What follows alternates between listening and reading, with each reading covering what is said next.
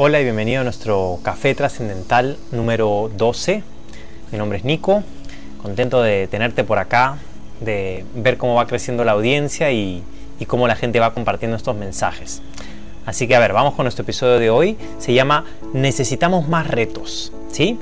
Muchas veces creemos que cuando estamos estresados, cuando algo no está mal, algo no está bien en nuestra vida, pensamos que necesitamos menos retos o menos problemas o menos situaciones difíciles pero realmente lo único que nos hace crecer, lo único que nos permite ver de que estamos en verdad avanzando en nuestra vida, son los retos, ¿sí? ya sea que le quieras llamar problemas, dificultades, adversidades o, lo que sea. A mí me gusta llamarlos retos porque son cosas que puedes manejar y son lo que nos hacen crecer. Entonces, dicen que un buen marinero no se forma en aguas calmas. Es una frase que estoy pensando bastante últimamente. Me hace mucho sentido porque mm, es bastante lógico, ¿no? Y, esta misma frase la podemos trasladar a la vida y nos damos cuenta de que los retos son los que nos hacen eh, crecer. Mm, la vida es como un mar bien movido, ¿no? En el cual vienen olas, vienen mareas, vienen rocas y vienen diferentes situaciones que mm, finalmente podemos mirar el problema en sí, aislado de todo el resto, y vamos a ver que estamos en una situación complicada o podemos verlo en perspectiva, viendo toda nuestra vida y decir, ok, en este momento estoy enfrentando esto, en algún momento lo pasaré y no importa cuál sea el resultado, miraré atrás y diré, bueno, lo pasé, ¿no? Para bien o para mal.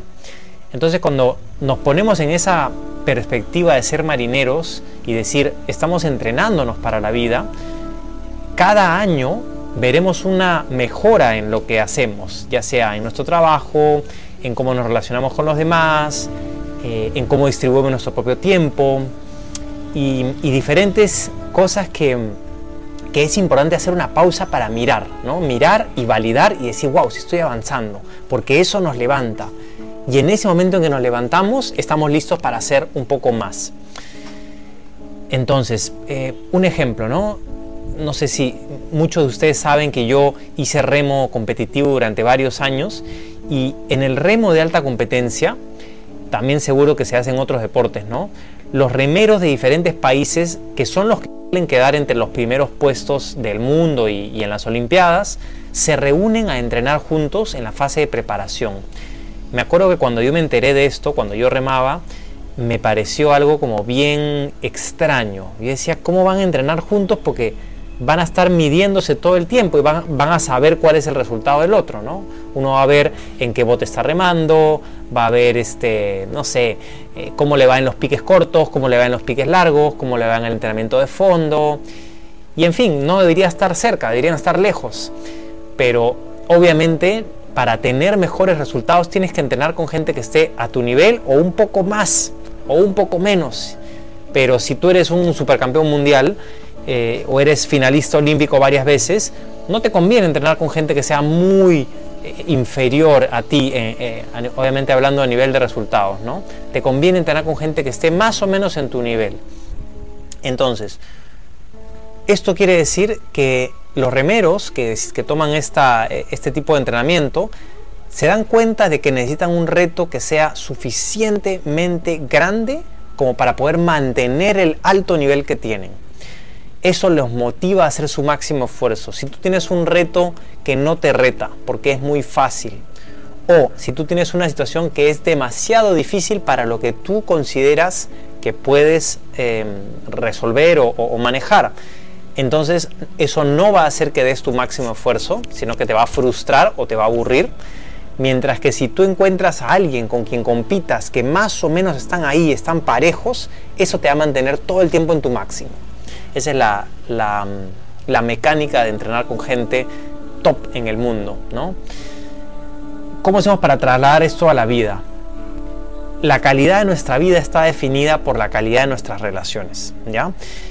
Nuestras relaciones eh, las podemos dividir en tres categorías. Relación con nuestro cuerpo, relación con nuestra mente y relación con otras personas.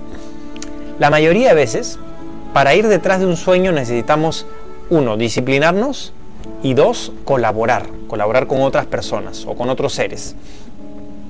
Entonces, tenemos que disciplinar nuestro cuerpo, ¿sí? Eso puede significar despertarse temprano, te estás sacrificando, estás eh, disciplinando eh, algo que tu cuerpo quiere hacer, entre comillas, no es que quiera, sino que está acostumbrado y, y, tienes que romper ese patrón mental de decir, a pesar de que tengo sueño, a pesar de que tengo, no sé, hambre o lo que sea, voy a hacer esto. Segundo, mmm, disciplinarnos a nivel mental quiere decir a pesar de todas las ideas que van a venir a mi mente y todas las los facts, todos estos hechos que dicen no, no se puede, no es difícil, no, mejor tienes que descansar o lo que sea, vas a poner claro en tu mente hacia dónde quieres ir. ¿Sí? Si tienes un sueño, ese sueño y los primeros pasos de ese sueño van a estar clarísimos en tu mente y tú mismo los tienes que poner ahí, ¿sí? no, no van a aparecer de la nada. Tú mismo tienes que ponerlos ahí constantemente. Eso quiere decir disciplinar a tu mente. Y por último, el tercero, muy importante, tenemos que practicar nuestra habilidad para hacer acuerdos con los demás. Este tema de hacer acuerdos ya lo he hablado antes en, en otro video, pero básicamente el resumen es que mejoramos nuestra calidad de vida cuando sabemos hacer acuerdos, es decir, cuando manejamos nuestra habilidad para hacer acuerdos con los demás. Por ejemplo, si yo quiero tener un cuerpo más sano y más fuerte, ¿sí? evidentemente tengo que disciplinar al cuerpo. ¿sí? Tengo que exigirle un poco más ante el dolor, tengo que exigirle un poco más ante el cansancio, etc. Evidentemente necesito disciplinarme a nivel mental. Y ese día que me despierto sin muchas ganas, no necesariamente cansado, eh, pero que me despierto sin muchas ganas, ese día voy a recordar claramente el por qué estoy haciendo esto de, de entrenar. Pero por último también hay algunos acuerdos en este ejemplo de, de tener un cuerpo más sano y fuerte, hay algunos acuerdos que tengo que hacer con otras personas, como pueden ser las personas que están en mi casa, si es que me voy a despertar muy temprano, o si es que voy a cambiar el horario de algunas tareas que hago, eh, la gente de mi trabajo, ya sea que sea independiente o que trabaje para alguna empresa. De todas maneras necesito hacer un acuerdo para manejar esa situación y, y que todo pueda calzar para que yo vaya hacia mi sueño. Otro ejemplo, si yo quiero hacer una empresa, se hace más evidente, ¿no? Tal vez no haya mucho esfuerzo físico, más que el cansancio que voy a sentir algunos días, el levantarse temprano, tal vez. Va a haber bastante esfuerzo mental, De mantenerme enfocado en por qué quiero hacer esta empresa, por qué quiero eh, dar valor al mundo a través de este producto o servicio. Tengo que ver claramente el beneficio que le voy a eh, a entregar a mis potenciales clientes, ¿no? el, el beneficio que quiero entregar al mundo con esto. Pero también, muy, muy, muy importante, es la habilidad que tengo para hacer acuerdos. ¿Por qué? Porque aprendo, eh, necesito hacer acuerdos con inversionistas, con los empleados que voy a contratar, con las personas o empresas con las que me voy a asociar, eh, clientes o proveedores, etcétera. Necesito hacer un montón de acuerdos y esto es bien importante porque es algo que no necesariamente somos buenos en hacer, sino que tenemos que entrenarnos en hacerlo mejor.